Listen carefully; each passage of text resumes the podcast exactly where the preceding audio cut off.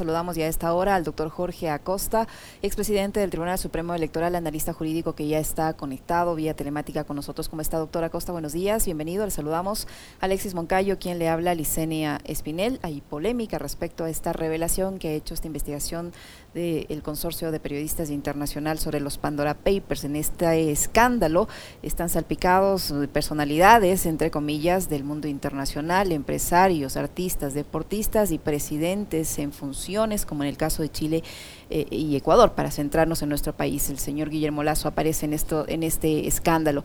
Eh, él presentó en su momento eh, su declaración juramentada, eh, avalada por un notario que resulta ser socio de él en sus inversiones en el Banco de, Guayaquil.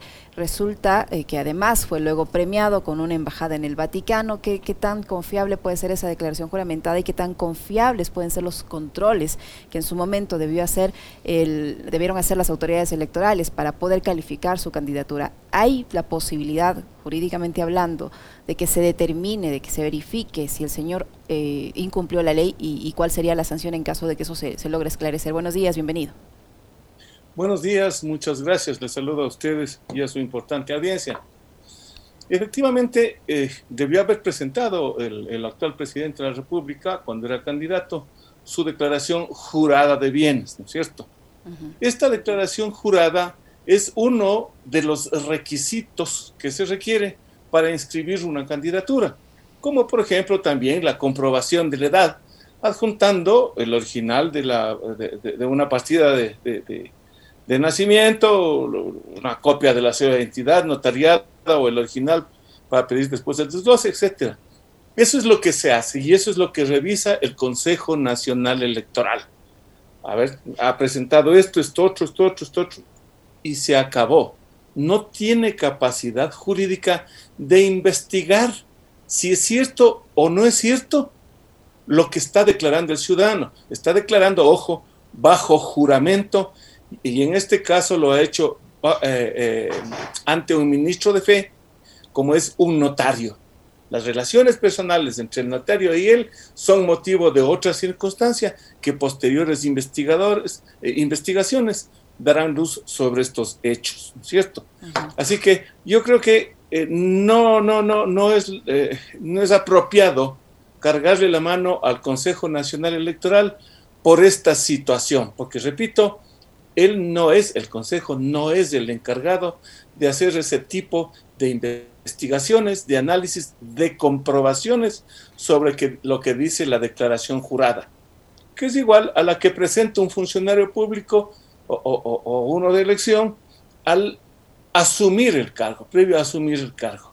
¿No es cierto? El que recibe esa declaración jurada no está obligado a investigarla, sino después vienen otros estamentos que bajo presunciones de incorrección hacen la investigación y determinan si hubo o no hubo la falsedad en dicha declaración. Pero en este caso ya corresponde a otras instancias, como por ejemplo, y así lo dice la ley, la Contraloría General del Estado, que es la que tiene que abrir un examen especial sobre este tema que podría eh, concluir en la corrección o incorrección de esa declaración. En el primer caso, pues no pasa nada y se archiva, y en el segundo caso daría lugar a una sanción que podría ir hasta la destitución. Destitución que resuelta por la Contraloría debe ser puesta en conocimiento de la Corte Constitucional para que examine la propiedad y legalidad y constitucionalidad de, la decisión, del examen y de la decisión, y de la Asamblea para que tome ya la decisión política administrativa de separación. Sin perjuicio, sin perjuicio de la capacidad que tiene la Asamblea General para realizar una investigación independiente independiente, sea a través de la Comisión de Fiscalización y Control Político o sea a través, eh, porque la ley también lo permite, de la conformación de una comisión especial que realice esta investigación. ¿Cómo está, doctora Costa? Un gusto saludarle. Eh, bueno, han decidido que no sea una comisión ocasional o especial, sino la, la Comisión de Garantías Constitucionales, la que haga el, trabajo de investigación. Pero yo quisiera hablar sobre lo que, lo que compete al tema de Contraloría, porque, a ver, Contraloría puede hacer una auditoría, un examen especial a la declaración jurada, no sé, del, del, presidente Lazo, pero, eh, digamos, la, duda es a partir de cuándo, porque él dice antes de las elecciones o antes de yo asumir la presidencia, lo que sea, yo me deshice de forma fulminante de esas, de esas inversiones o de esas eh, este, empresas offshore en paraísos fiscales, ¿no es cierto? Eh, la, la, pregunta es, primero, ¿cuándo debería hacerse el examen? Y después, si es que la Contraloría está en capacidad de llegar, de al fondo del asunto, es decir, ya sabemos que, según palabras del presidente, él se deshizo de esas inversiones. Eh, me parece que el tema está en saber cómo se deshizo, pues porque si las vendió o si traspasó a su mujer, a sus hijos, a sus nueras, etcétera. Creo que el, tema es saber en manos de quién están. Y si están en manos de un cercano, eh, no sé si ahí usted nos va a decir, eh, puede, digamos, ser un caso de testaferrismo, porque finalmente las inversiones siguen vinculadas a la misma matriz.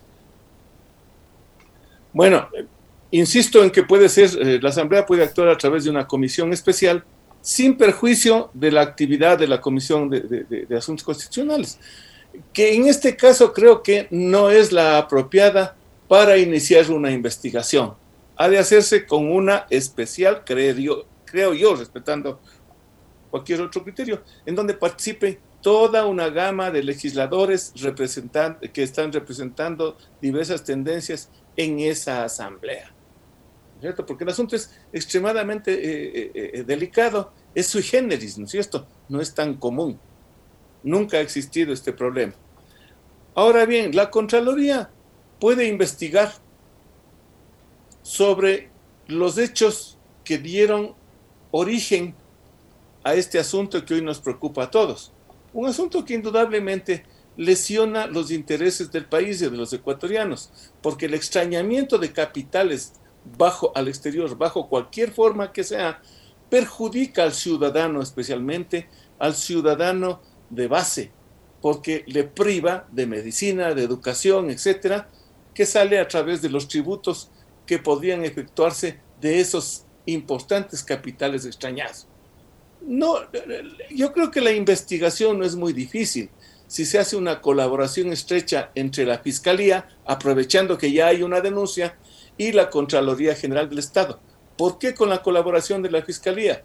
Porque en el exterior esta sí puede pedir la colaboración de las autoridades, asimismo de la Fiscalía extranjera, para que investiguen e informen sobre cómo se hicieron estos movimientos, que a la final concluyeron en presentar una declaración jurada para ser candidato a la presidencia de la República del Ecuador. Eso sí se puede hacer y se puede hacer con facilidad. Más aún si hay presunciones, porque no se olvide usted, y usted conoce más que mí, que las cuatro, las cuatro personas jurídicas que están, me parece que es en Delaware, ¿no? Dakota del eh, Sur. Eh, Dakota del Sur, ¿correcto? Eh, eh, esas cuatro están a nombre de, familiares muy cercanos, muy cercanos al presidente, de él mismo, de su señora esposa, me parece, de su hermana, de su cuñado. Y en Panamá existe un banco, un banco del cual dice haberse deshecho, que casualmente lo preside, lo preside en su directorio uno de los hijos del señor del señor Lazo, ¿no? El Banco Banisi, que es administrado por Santiago Lazo. Exacto. Es decir, las, las, las evidencias, los rastros están muy cercanos, muy cercanos a, a, la intención de investigación que puede tener, investigación que por supuesto tiene que ser objetiva, no buscando la culpabilidad ni la inocencia de la persona investigada, sino objetivamente a determinar si es que hay rompimiento, es decir, si hay la ilegalidad y quién es el autor de esta ilegalidad. ¿Eh? Entonces de ahí se, se desprenderán todas y cada una de las responsabilidades que hubiere lugar. Ahora, doctora Costa, usted dice que tiene que ser la Fiscalía, me imagino yo que el Servicio de Rentas Internas, porque la, la, competencia de la Contraloría entendería yo es solo a nivel interno.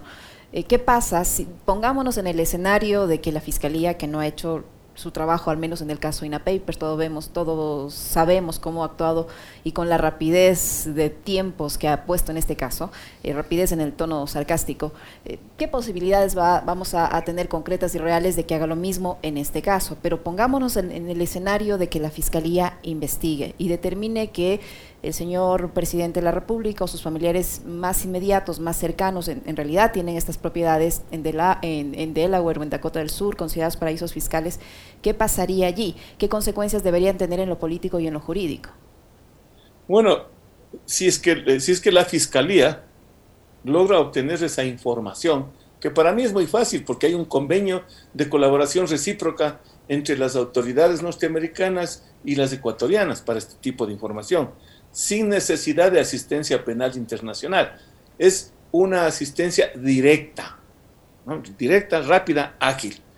Si ella obtiene, la fiscalía obtiene esa información, debe remitirla inmediatamente a Contraloría, porque es la Contraloría la obligada a perseguir las responsabilidades administrativas y hacer determinaciones que correspondan, ¿no es cierto? La Fiscalía es la dueña de la actividad eh, eh, legal penal. Penal. Hasta ahí ella no puede meterse en asuntos de destitución o de no destitución. debería, debería hacerlo así. Y, lo ha hecho muchas veces. Porque cuando, eh, por ejemplo, en los procesos de investigación de peculado, dice muy bien, ¿hay o no hay informe de Contraloría aquí cuando las cosas están dudosas sobre el peculado denunciado? No informe. Muy bien, se dirige a la Contraloría y se vea, aquí he hallado esto, tenga la bondad, haga el examen especial. Es una cosa parecida, ¿no es cierto? Es una cosa parecida y bien podría actuarse de esa manera y agilizarse este asunto rápidamente porque lo que el país necesita es conocer la verdad y que sea transparente en estos asuntos. Ahora, doctor, em, digamos, más allá de las declaraciones políticas y de digamos, la pirotecnia también que está detrás de una declaración política. Eh, el candidato presidencial, el ex candidato presidencial Andrés Arauz, en este espacio y en otros medios de comunicación durante la semana pasada, planteó la posibilidad de que eh, por esta razón el presidente Lazo pueda ser, por un lado, destituido, no sé por qué vía, quizás eh, la más adecuada, si se llega al fondo de, este asunto, podría ser un impeachment, ¿no? Un juicio político vía parlamento, cosa parecida a la que sucedió con, Lugo en Paraguay, con Dilma Rousseff en Brasil. Em, pero también dijo debería renunciar. Pero, digamos, acá no va a pasar eso porque el político que además está eh, acusado de este tipo de, de, situaciones no es como el primer ministro de Austria, creo, ¿no? Que a la primera que le, le, rebotó algo, dijo yo renuncio y me la saco. Aquí, si hay algún tema, no, de Austria me parece que es. Eh, de Austria. Si hay algún, de Austria, de Austria. Eh, si hay algún tema que, me está salpicando, yo aquí dejo mi cargo, ¿no? Y me voy, si hay alguna duda sobre mi, eh, mi, mi, mi, reputación. Algo parecido sucedió en Uruguay también, con Sendik, con el ex vicepresidente. Le encontraron usando mal una tarjeta de crédito que era del partido y el hombre muy decentemente renunció y se fue. Pero acá no, a la clase política acá cuando le, encuentran algo se aferra al cargo con uñas y dientes, ¿no es cierto? Pero yo le decía, más allá de la declaración política de un ex candidato presidencial Andrés Arauz, ¿se puede llegar a ese extremo de que eh, a través de un impeachment y un juicio político, por esta razón, pueda ser destituido el presidente? Yo creo que sí, porque tanto para el enjuiciamiento político cuanto para la destitución, la constitución prevé eh, eh, que, se, pueda hacerlo por uh, asuntos que causen una conmoción nacional. Y esto indudablemente ha causado una conmoción nacional, porque he visto todos estos días a todo el mundo en diversos medios, en las redes, etcétera, etcétera, preocupados de este tema, asustados y sin saber lo que va a pasar con el presidente, que se ha visto disminuido drásticamente en su carácter de primer personero del Estado ecuatoriano, del primer servidor, ¿cierto? Me, algún amigo me decía, le costaron las alas, ah, está disminuido. Ahora, claro, no estamos en Austria, ¿no es cierto? El, primer ministro austriaco dijo, ha ocurrido esto, yo me voy para no entorpecer las investigaciones, aprovechando de mi calidad, de mi autoridad. Y se fue. Ah, nosotros admiramos todo eso, ¿no? Pero aquí yo creo que no va a ocurrir, no va a ocurrir de ninguna manera. Peor aún si ya se están buscando eh, eh, eh, y, y, hasta escogiendo quiénes son los que le gustaría que le investiguen. Si fulano, si sutano, este sí, este otro no, y además que tengan la bondad, ni siquiera que tengan la bondad, y además les espero a ustedes, queridos investigadores, en mi despacho para que vengan acá a hacerme la investigación. Cosa insólita, porque cuando ocurre una cosa de estas y el Congreso, la Asamblea, investiga, es el funcionario quien tiene que concurrir al recinto legislativo. Y ejemplos de eso tenemos un montón. Inclusive hasta ejemplos que llamaron la atención mundial. Recuerde la Fer Lewinsky en Estados Unidos. El presidente tuvo, por ese asunto de faldas, eh, tuvo que concurrir al Congreso y al Senado a hacer las explicaciones y a defenderse. El presidente de Estados Unidos, no hablemos de un país africano, no, no, el presidente de Estados Unidos. Porque así debe ser, así debe ser. Caso contrario, las investigaciones pierden credibilidad, pierden fuerza y pierden transparencia. Doctora Costa, ¿cómo mira usted eh, la respuesta o las respuestas que ha dado hasta el momento el presidente de la República respecto a este tema? El decir que pone a consideración de la Contraloría que le revisen todo, que eh, abre su sigilo o autoriza que se levante su sigilo bancario, requisito para ser funcionario público además. Eh, esas respuestas, lo que ha dicho tanto en cadena de, nacional de televisión como estas otras respuestas que da el presidente sobre el tema y la actitud que tiene la Fiscalía. Mire usted que en Chile la Fiscalía ya abrió una investigación por su cuenta en el caso del señor eh, presidente de ese país, Sebastián Piñera, el propio viernes, pocos días después de que saltó a la luz este escándalo. Y no sé si aquí la Fiscalía se ha pronunciado al respecto, por lo menos para decir lo propio, ¿no? Vamos a abrir, aunque sea una investigación, sí, para determinar si esto es verdad o no. Claro, así debería ser. Pero déjeme decirle que las, las declaraciones del presidente de la República creo que no han tenido un norte ni una planificación porque apenas se supo el asunto, recordarán ustedes, ustedes lo habrán presenciado y oído, de que ante los periodistas dijo, este es un tema orquestado por los correístas y por la prensa correísta. Es decir, por ahí hay en el mundo 600 periodistas que son correístas y que le hacen daño únicamente a él. Después ya se supo qué alcance tenía y quiénes eran estos eh, estos correístas, ¿no es cierto?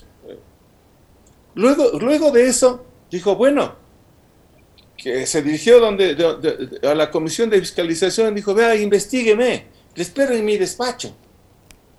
Después de eso dice, ah, no, no, no, que me, me ponga órdenes de la Contraloría, no, no necesita la autorización del presidente de la Contraloría para activar el organismo y la capacidad de control. Esto es una ley puede revisar a cualquier funcionario público, cualquiera, desde el último funcionario hasta el presidente de la República. ¿No es cierto? En cuanto a eh, apertura de cuentas, igual, es el requisito sine qua non para ser, eh, para ser eh, funcionario público. Con autorización o sin autorización, los llamados a investigar deben actuar, no esperar hasta las calendas griegas o hasta enfriar el asunto. Porque en este país, desgraciadamente, después de 15 días aparece otro escándalo que tapa al anterior y nos vamos olvidando, ¿no es cierto? Nos vamos olvidando. Yo creo que, dada la gravedad del tema, sin descanso deben haber las investigaciones que corresponden a través de la Fiscalía, de la Contraloría, de la Asamblea Nacional. Porque es necesario que este tema se resuelva porque está amarrado al futuro del, del ecuatoriano y también a la suerte que corra el éxito o el fracaso de este gobierno. Ahora, doctor, usted ha citado algo que me parece que es oportuno eh, empezar a, a, conversarlo porque ya están em, empezando a construir un relato. Usted ha dicho bien, eh, acusaron a los medios correístas supuestamente. Yo no sabía que la BBC de Londres, la DW de Alemania, el País de España, el Washington Post de los Estados Unidos, del señor Jeff Bezos, dueño de Amazon, eran correístas, no tenía ni idea, pero ya están empezando a montar que todo esto es parte de una estrategia precisamente del correísmo y de los eh, bloques que se oponen a la ley de oportunidades para desestabilizar al gobierno. Es decir, ya están empezando nuevamente a construir una estrategia igualmente perversa, mentirosa, cínica, como la que construyó la señora María Paula Romo con el gobierno de Lenin Moreno a finales del 2019. Entonces a la gente hay que empezarle a decir la verdad. Claro, y hay que decirle constantemente, sin descanso, para que no se olvide, ¿no es cierto? Porque no puede ser que, por ejemplo, casualmente se le abra una investigación a Andrés Arauz, eh, el ex candidato presidencial, por un supuesto eh, eh, lavado de activos dentro de la campaña electoral, por el crowdfunding, ¿no es cierto? Crowdfunding que han hecho inclusive periodistas. Recuerdo que unos periodistas hicieron crowdfunding para irse a Bélgica a, tomar el pelo a, a Correa. Eso será lavado de activos. A lo mejor habría que seguirles también a ellos. Yo no creo que haya lavado de activos en el crowdfunding, porque es un, el crowdfunding es una palabra nueva para designar a los aportes que hacen los simpatizantes a una determinada campaña. Eso es todo, pero eso no va a dar para, para, abrir un lavado de activos. E, e, eso me parece demasiado forzado, demasiado traído de los cabellos, ¿no es cierto? creo que es tarea de todos hacer bogas para que este asunto se clarifique. Se clarifique. Ahora, doctora Costa. seguiremos con la niña enferma. Doctora Costa, ¿es legal o no es legal la evasión de impuestos? Y le pregunto esto, aunque suene obvio, porque desde voces del gobierno nacional eh, salen versiones de que es legal, que es hasta heroico poner los capitales en paraísos fiscales, porque así no, no le roban a uno en el Ecuador. Eso al menos ha dicho uno de los asesores del presidente de la República. Pero, ¿cómo entender que una persona que nos gobierna y que está pidiendo que crean en su país, que nos ofrece atraer las inversiones, no tenga sus propias inversiones en el Ecuador, que lo tenga afuera, que no tribute acá, que no se pueda medir el daño de, que, genera este tipo de evasión eh, tributaria en, el país y la iniquidad que esto genera en el Ecuador? ¿Es legal o no es legal? La, existencia misma de las empresas offshore y del, del uso que se les dé a estas empresas. Usted lo ha dicho muy bien. Es legal la existencia de empresas offshore, ¿no es cierto? Es legal. La constitución de ellas per se no constituye delito. El problema es el uso que se hace de ellas. Entonces ahí, cuando vienen este tipo de actividades que están investigando 600 periodistas, Ahí aparece una especie ya de presunción de ilegalidad y de ilicitud, porque tanto la evasión como la elusión, este evitar de pagar tributos, el de extrañar capitales para que no tributen aquí en la tierra, sino en otros lados que no se cobran tributos o se cobran tributos más pequeños, eso indudablemente rompe con el ordenamiento jurídico ecuatoriano. ¿Con qué leyes? Bueno, con todas las leyes que usted se pueda imaginar, comenzando por las tributarias, comenzando por faltar a la verdad en una declaración si se trata de un funcionario público. Y, esa declaración es jurada ante el ministro de fe. Claro que no aparece bonito que ese ministro de fe sea socio del banco del cual es propietario el declarante y que casualmente le han dado una embajada en el exterior. No sé si es casualidad, ¿no? Pero eh, los jesuitas dicen, piensa mal y acertarás, ¿no? Doctor, yo le quiero preguntar dos cosas adicionales eh, que tienen que ver con este mismo hecho, pero que forma parte de la estrategia. La una, ponernos a hablar de la propuesta de la señora Cintia Viteri de portar armas. Entonces quisiera también saber si es que a su criterio es o no es viable una reforma legal de ese tipo. eh, permitir que los ecuatorianos portemos armas para defendernos de la delincuencia por un lado.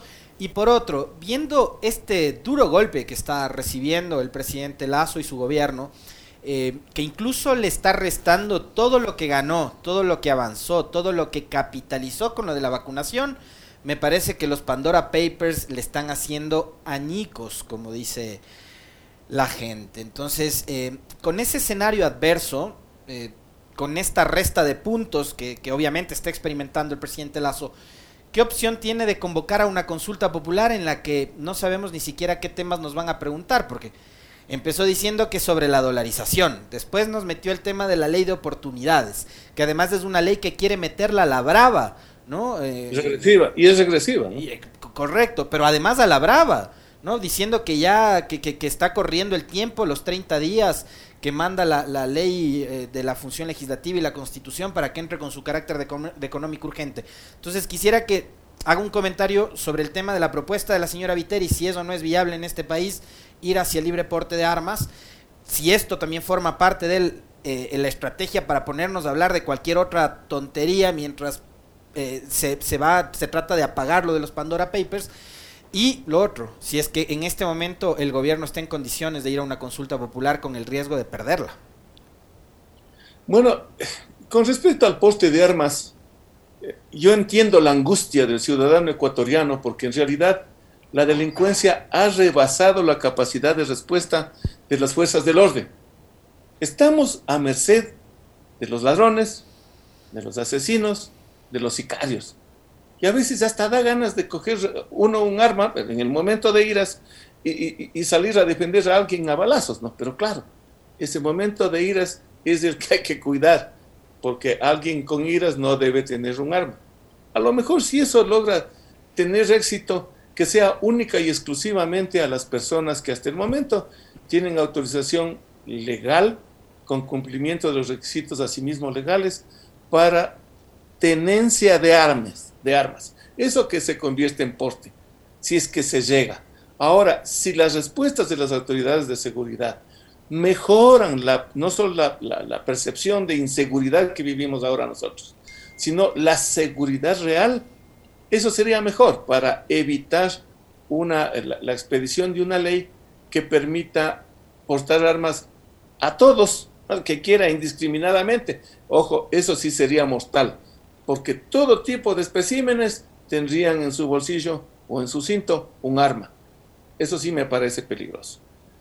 En cuanto a la, a la a echar algunos, por ejemplo, este proyecto de ley, este maratónico proyecto de ley, yo creo que aparte de ser inconstitucional, pues es absolutamente regresivo. Y este querer meterle a la fuerza dentro del espacio de la legislación ecuatoriana no es apropiado, tanto más cuanto que el Congreso, eh, perdón, la Asamblea, a través de uno de los mecanismos previstos por la Constitución y la ley, ya se lo devolvió, para que lo presente como debe ser presentado.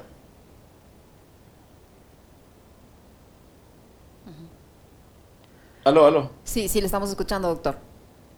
Bueno, se fue la imagen. Un minutito nada más. Entonces, entonces, que lo presente como dice la Constitución y la ley, pues no, no, no, que no lo presente ahí con 300 y pico de artículos, casi del mismo poste que el Código Civil, ¿no? Es una barbaridad eso, está fuera de toda técnica legislativa y apartada de las exigencias constitucionales. En cuanto a la consulta, a la consulta que pretende el señor presidente de la República, yo creo que se le convertirá en, un termómetro de la aceptación y de la popularidad de él, que puede resultar extremadamente mortal, es decir, el puntillazo final para él. Yo creo que no es conveniente desde porque no se tiene plata para ese tipo de gastos, hasta por el hecho de que realmente ha perdido aceptación de un modo dramático, de un modo vertiginoso.